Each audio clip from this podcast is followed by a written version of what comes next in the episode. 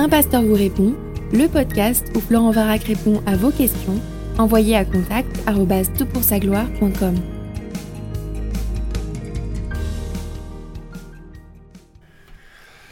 Voilà, on termine une série de podcasts sur les addictions. Je suis accompagné d'un cher ami, Daniel. Daniel, je te laisse te présenter une quatrième et dernière fois. Voilà, je m'appelle Daniel, je suis médecin, je suis addictologue, donc je m'occupe de, de, gens qui ont des problèmes avec des, des, produits essentiellement, mais aussi avec des comportements. Et euh, je travaille dans un centre de, de cure où on les accueille pour parfois des périodes assez longues pour essayer de rompre avec ces comportements. Ok, super. Donc euh, voilà, je suis vraiment euh, accompagné d'un spécialiste de ces questions. Alors je te propose de regarder les podcasts précédents. On a parlé de ce qu'était une addiction, comment on sortait d'une addiction. On vient de parler également dans le podcast précédent de la pornographie. Et puis maintenant, ce que je voudrais que, et c'est vraiment à ta suggestion, et je trouvais ça génial, c'est de se poser la question pourquoi est-ce que Dieu nous a créés avec un circuit de plaisir dans le cerveau? Alors évidemment, ça invite une question. C'est quoi ce circuit de plaisir? Ah voilà, c'est très important de comprendre ça. Euh, nous avons dans notre cerveau une zone relativement petite, hein, c'est la taille d'une petite tête d'épingle. Ah oui. Et en fait, il n'y a, y a, pas beaucoup de cellules là-dedans, mais euh, bien sûr, c'est plusieurs milliers, mais, mais par rapport aux centaines de milliards de neurones que nous avons, c'est une toute infime petite minorité. Et ce centre du plaisir, qui est dans un endroit profond du cerveau, alors oubliez ça, s'appelle l'aire tegmentale ventrale.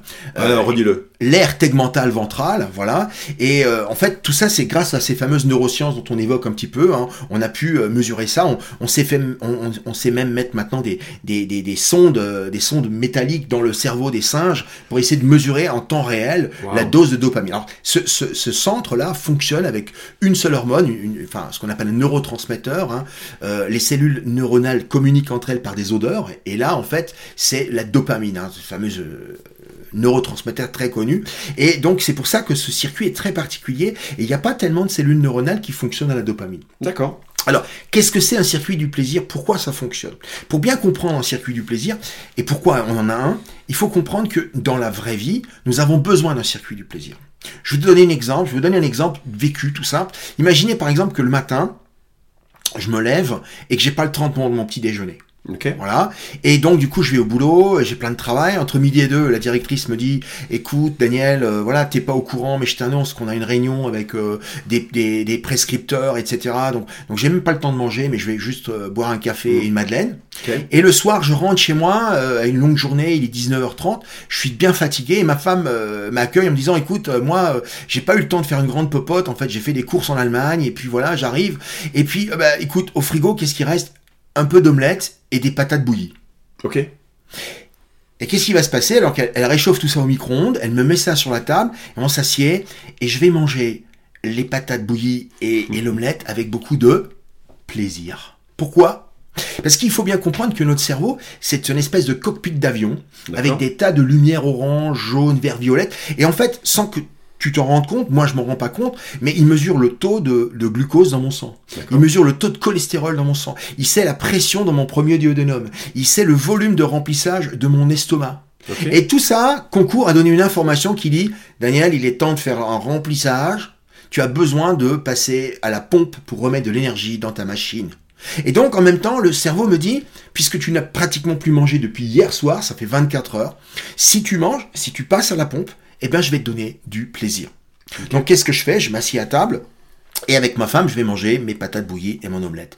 Et je vais dire à ma femme, tu sais quoi? C'est les meilleures patates bouillies que tu as faites de tout notre mariage. et c'est une super omelette, tu vois. Alors parce que j'ai faim, parce que mon cerveau me dit oui, c'est bon pour toi, tu as besoin de manger. Et donc quand j'ai fini de manger, ça va mieux, voilà, mon estomac est rempli, mon taux de cholestérol commence à monter, tu vois. Et là, euh, je me dis, c'est peut-être le moment de faire une petite pause, de se reposer, mais c'est pas possible parce que le téléphone sonne. Le téléphone sonne, je décroche, et qui c'est qui est au bout du fil? C'est la tante Agathe, qui téléphone et qui dit, mais Daniel, t'es pas au courant? Je dis, ben non, non, j'ai complètement oublié, c'est quoi le problème? Mais c'est mon anniversaire, c'est mes 75 ans. Hmm. Et là, totalement, oh là là, j'ai totalement oublié. Je dis à ma femme, écoute, là, euh, voilà, on a un vrai problème, il faut vite qu'on aille. Euh, voilà. Et en fait, c'est pas très loin. Elle a loué une salle, euh, une salle des fêtes. Mmh. Elle a fait venir un grand traiteur. Et il y a, il y a des, des, des, des cailles en sarcophage. Il y a des, il y a des petits fours au foie gras. Il y a du rôti de veau au orlof. Et elle me dit, dépêche-toi, dépêche-toi, toute la famille est là. Donc, qu'est-ce que je fais? Je mets mes habits du dimanche, je saute dans la voiture. Et à 8h30, on est les derniers, on arrive. Et alors là, tout le monde est en train de manger. Et moi, j'ai un problème.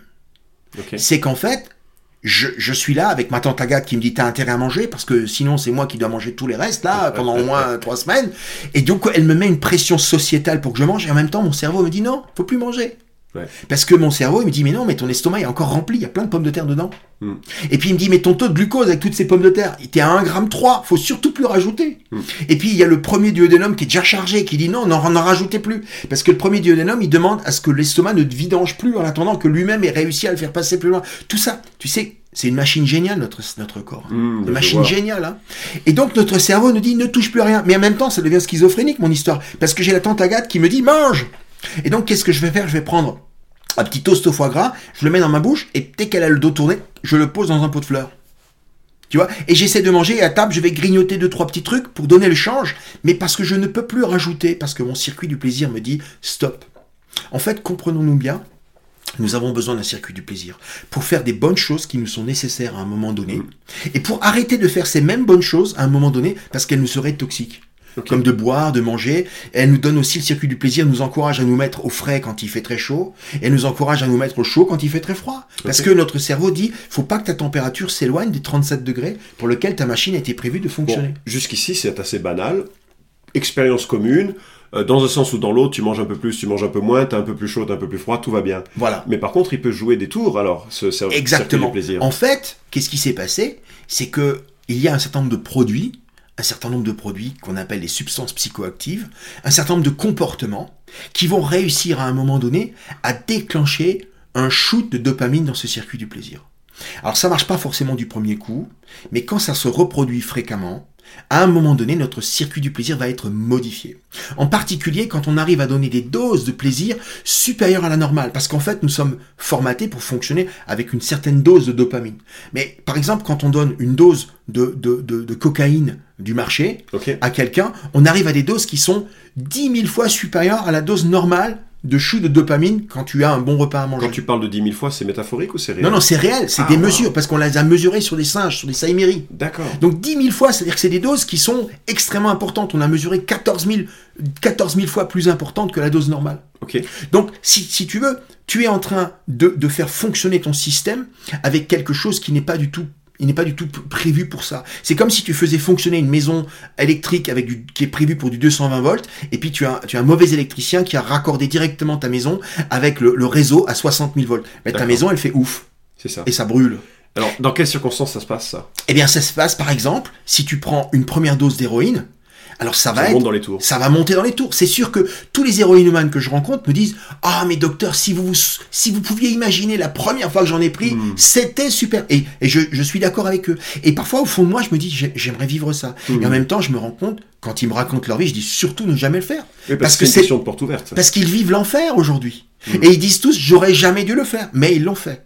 Ça. Donc compren- comprenons bien en fait. En fait, on va prendre une dose de dopamine qui n'est pas prévue et on va faire sauter. Probablement, on n'est pas tout à fait sûr de ça. Le circuit fonctionne toujours, mais il fonctionne trop bien. C'est-à-dire que ce qu'on fait casse, qui, ce qui casse, c'est les circuits amortisseurs. C'est les régulateurs du circuit du plaisir. Ces circuits sont détruits lors de l'arrivée massive de ces doses, et ensuite notre circuit est habitué à des doses massives, il ne sait plus s'en passer, et lui, il, il se dit non mais la dose normale de Monsieur Tout le Monde, ça lui va pas du tout. Et en fait, quand il n'a pas de produit, il se sent très malheureux, c'est- le syndrome de manque. Toi et moi, sans produit, on va très bien, on est très content d'être là ce soir, par exemple, Mm. avec vous, mais, euh, mais quelqu'un qui est en manque d'héroïne, il va être très très mal. Il a l'impression que sa vie s'arrête, il est en manque total, il, il veut, il, va, il va être prêt à faire n'importe quoi pour pouvoir trouver sa dose. Alors là, on parle de quelque chose d'assez extrême, avec une dose d'héroïne. Mais euh, prenons l'exemple de l'alcoolique, par exemple, qui, qui commence son schéma d'addiction euh, à l'alcool, ou bien de la pornographie, puisqu'on vient d'en parler dans le pré- euh, podcast précédent. Qu'est-ce qui se passe dans ce circuit de plaisir? Parce que c'est pas, c'est pas 10 000 fois, j'imagine. Bien sûr que non. D'accord Mais quand même, c'est beaucoup moins, voilà. Mais, mais en fait, c'est difficile à mesurer puisque il n'y a pas beaucoup de volontaires, tu sais pas, qu'on leur mette une tige de métal dans le cerveau pour mesurer leur oui, taux de dopamine. Mais enfin, en fait, ce qui est sûr, c'est que à partir du moment où on, on a, on a réussi à induire notre circuit du plaisir en, en erreur et qu'un produit autre est venu se mettre à la place de les- des façons normales d'obtenir du plaisir Ouais. et que ce produit donne une expérience totalement euh, irrationnelle en, en puissance du résultat, eh bien notre cerveau va garder une mémoire. D'autant plus que l'expérience sera bonne. D'accord. Et donc, il va renforcer le comportement. Exactement. On va avoir un renforcement du comportement. Tu utilises un mot tout à fait euh, médical. Et en fait, on va vouloir reproduire constamment ce, ce schéma. Et plus on le reproduit, plus on le rend ancré dans, dans le mécanisme. En fait, on fait une espèce d'autoroute. Le cerveau sait à l'avance. Voilà. Eh ben, si je suis accro à la pornographie, je vais me mettre à l'ordinateur, je vais appuyer sur tel bouton, je vais commencer à voir des images. Ensuite, je vais faire ça. Ça va devenir stéréotypé. De la même façon que l'héroïnomane. rituel, par exemple? Voilà, l'héroïnomane, il a son rituel. Et c'est très important pour lui. Il prépare son produit, il se met tranquillement, il fait chauffer quelque chose s'il est à Et, ça. et ça etc. génère l'attente, n'est-ce pas? Et, et il va déjà avoir ce qu'on appelle l'anticipation positive. C'est-à-dire que souvent, ils ont déjà de la récompense alors qu'ils n'ont pas encore eu ni le comportement. Ni, ni le produit. Par exemple, les gens qui jouent au jeu, ils ont plus de plaisir avant le jeu, Ah oui. avant, avant de savoir s'ils ont gagné ou joué. C'est là que ça se passe. De la même façon que euh, euh, dans, dans la pornographie, souvent, c'est les gens qui viennent chez eux, ils sont dans leur, dans leur bureau, ils se préparent, ils ouvrent leur ordinateur, ils sont tout excités. Et en fait, une fois qu'ils sont devant l'écran et qu'ils voient les choses, ils se rendent compte que c'est pas aussi bien que ça aurait qu'ils avaient imaginé que ça serait. Alors, est-ce que l'on peut entraîner ce, euh, ce petite, cette petite fonction du, du cerveau pour qu'il trouve du plaisir dans des choses qui soient bonnes, acceptables et finalement en lien avec le plan de Dieu? Alors, on peut, mais c'est c'est pas c'est pas quelque chose qui va être facile à mettre en œuvre pour quelqu'un tout seul. Il faut le dire très clairement aujourd'hui, à ce podcast, il faudra vous faire aider. Il faudra que vous soyez dans la capable de vous confesser, de reconnaître que vous avez raté le but, que vous êtes rentré dans une addiction et que c'est un péché. Et ensuite, oui, ce qui va être génial, c'est que Dieu va va vous laver, va enlever ces choses du passé. Peut-être que vous aussi, vous allez devoir laver des choses dans votre vie. Peut-être qu'il va falloir vider des choses de votre ordinateur. Peut-être qu'il va falloir rompre avec certain nombre de copains qui vous entraînent dans ces produits, dans ces comportements. Peut-être faudra-t-il aussi enlever les bouteilles de votre maison. qu'il y a, il y a cette phase de sevrage qui est si importante. hein. Il va falloir certainement couper des choses Mm. et couper des liens et, et- et parfois souvent des relations, Ok. des relations toxiques. Mais une fois que, que, que vous êtes prêt à faire cela, ensuite le Seigneur va laver votre cerveau parce que faut, faut bien se rendre compte qu'on a, on a une vraie déchetterie à l'intérieur, Mm. là, hein. une vraie déchetterie de mauvaises choses et ça c'est seulement le Seigneur qui peut, qui peut le nettoyer et qui peut nous emmener à, à- à une libération complète et profonde de notre, de notre cerveau. Et ensuite, une fois qu'on est là, on est un être nouveau. C'est ce que d'ailleurs euh, il il est dit dans la parole. On devient un être nouveau. Et à ce moment-là, on va marcher dans la lumière. Et là, on va se rendre compte que le Seigneur veut nous donner des bonnes récompenses. Il veut nous entraîner à avoir du plaisir, mais en lui. Alors, parle-nous un peu justement de ce plaisir en, en Christ, parce que ça, c'est une chose que j'ai découverte dans, dans le sens où on a tous, euh, moi je viens pas d'une famille chrétienne du tout, hein, j'étais très éloigné du christianisme, et j'avais la vision d'un christianisme austère qui était anti-plaisir, anti-joie, anti-sexualité certainement, et puis euh, j'ai découvert dans la Bible, après ma conversion, que c'était pas du tout le cas, mais que c'était cadré. Alors, euh, ça plaisait pas toujours à ma façon de voir les choses, et j'ai dû euh, et je dois encore mourir à moi-même sur un certain nombre de choses. Mais ça veut dire quoi prendre plaisir en, en- en Dieu concrètement? Et, et par rapport à notre question du circuit de plaisir, c'est c'est quoi? Ben, je dirais qu'il y a deux choses qui se passent. La première chose, quand tu, quand tu es libéré, c'est que tu commences à haïr ce que tu faisais auparavant. Donc il y a une motivation qui change. Voilà, c'est que tu vas, te- tu vas commencer à dire, mais c'était horrible ce que je faisais. Je consommais ces produits, j'étais dans ce comportement. Tu vas commencer par le haïr. Et ça, ça c'est l'œuvre du Seigneur. C'est la détestation du péché. C'est détester la, la salissure de, de l'ordure dans laquelle finalement l'ennemi t'a traîné, euh, rendu esclave que tu étais. Ouais. Et ensuite, la deuxième chose, Dieu va te donner du plaisir à, à être en contact avec lui. Un exemple tout simple, c'est-à-dire que moi au début, euh, je lisais la Bible par obligation. Mm. C'était obligé, euh, et comme beaucoup de chrétiens, je disais il faut que je lise un passage, etc., etc. Et aujourd'hui, depuis maintenant plusieurs années, j'en suis arrivé au stade où je me réjouis de Mm. pouvoir rentrer à la maison et dire voilà, voilà, ah oui, ça fait deux jours que j'ai pas lu, mais maintenant je vais, je vais, je vais me prendre une dose. Je vais Mm. me prendre une dose. Et tu vois, on est de nouveau dans l'addiction, hein. Je vais me prendre Oui, une dose. intéressant. Mais une dose de parole, tu vois, une dose de. Et je dis, Seigneur, c'est super, qu'est-ce que tu as dit là, c'est magnifique, etc. Et je crois que le Seigneur veut remplir notre circuit du plaisir, mais d'une façon saine. Mm. Et, et c'est ça qui va être absolument génial pour tous nos auditeurs. C'est le jour où ils vont rendre, se rendre compte que ils n'ont pas besoin de remplir leur circuit du plaisir, ils ont besoin de faire confiance au Seigneur. Lui, il va le remplir. Ouais. Alors je vais je vais t'évoquer deux trois choses. Tu vas me dire en tant que médecin, c'est une consultation finalement que je te demande. Tu- Allons-y. Tu, m'enverras ta C'est facture. pas cher ce soir. Ce soit pas cher ce soir, excellent. Mais euh, ce que je ce que j'ai découvert, c'est que euh, j'avais besoin de remplir ces réservoirs euh, émotionnels ou, ou ces expressions de, de, de plaisir.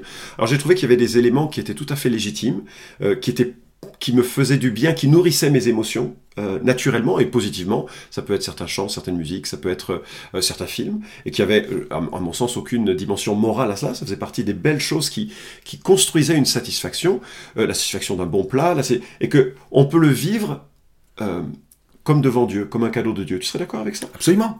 Qu'est-ce que dit la parole? Tout m'est permis.